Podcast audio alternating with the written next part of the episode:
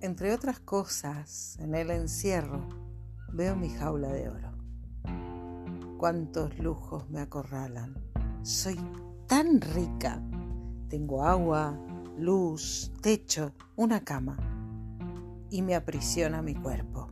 Me duele, me pica, me cansa, me enfada, se agobia, se asusta. No puedo salir. No puedo escaparme. ¿De qué? De mí.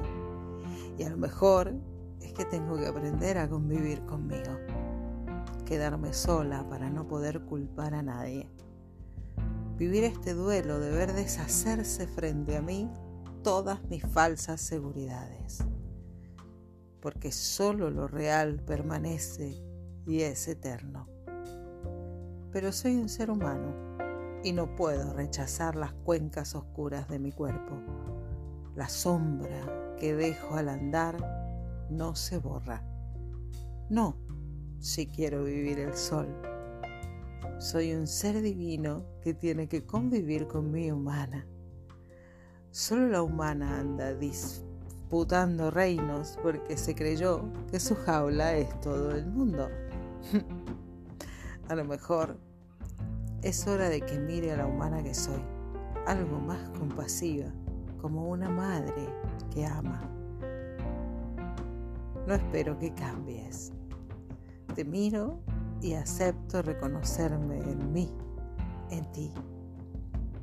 Humana, siempre divina. Si duele, que duela. Si pica, que pique.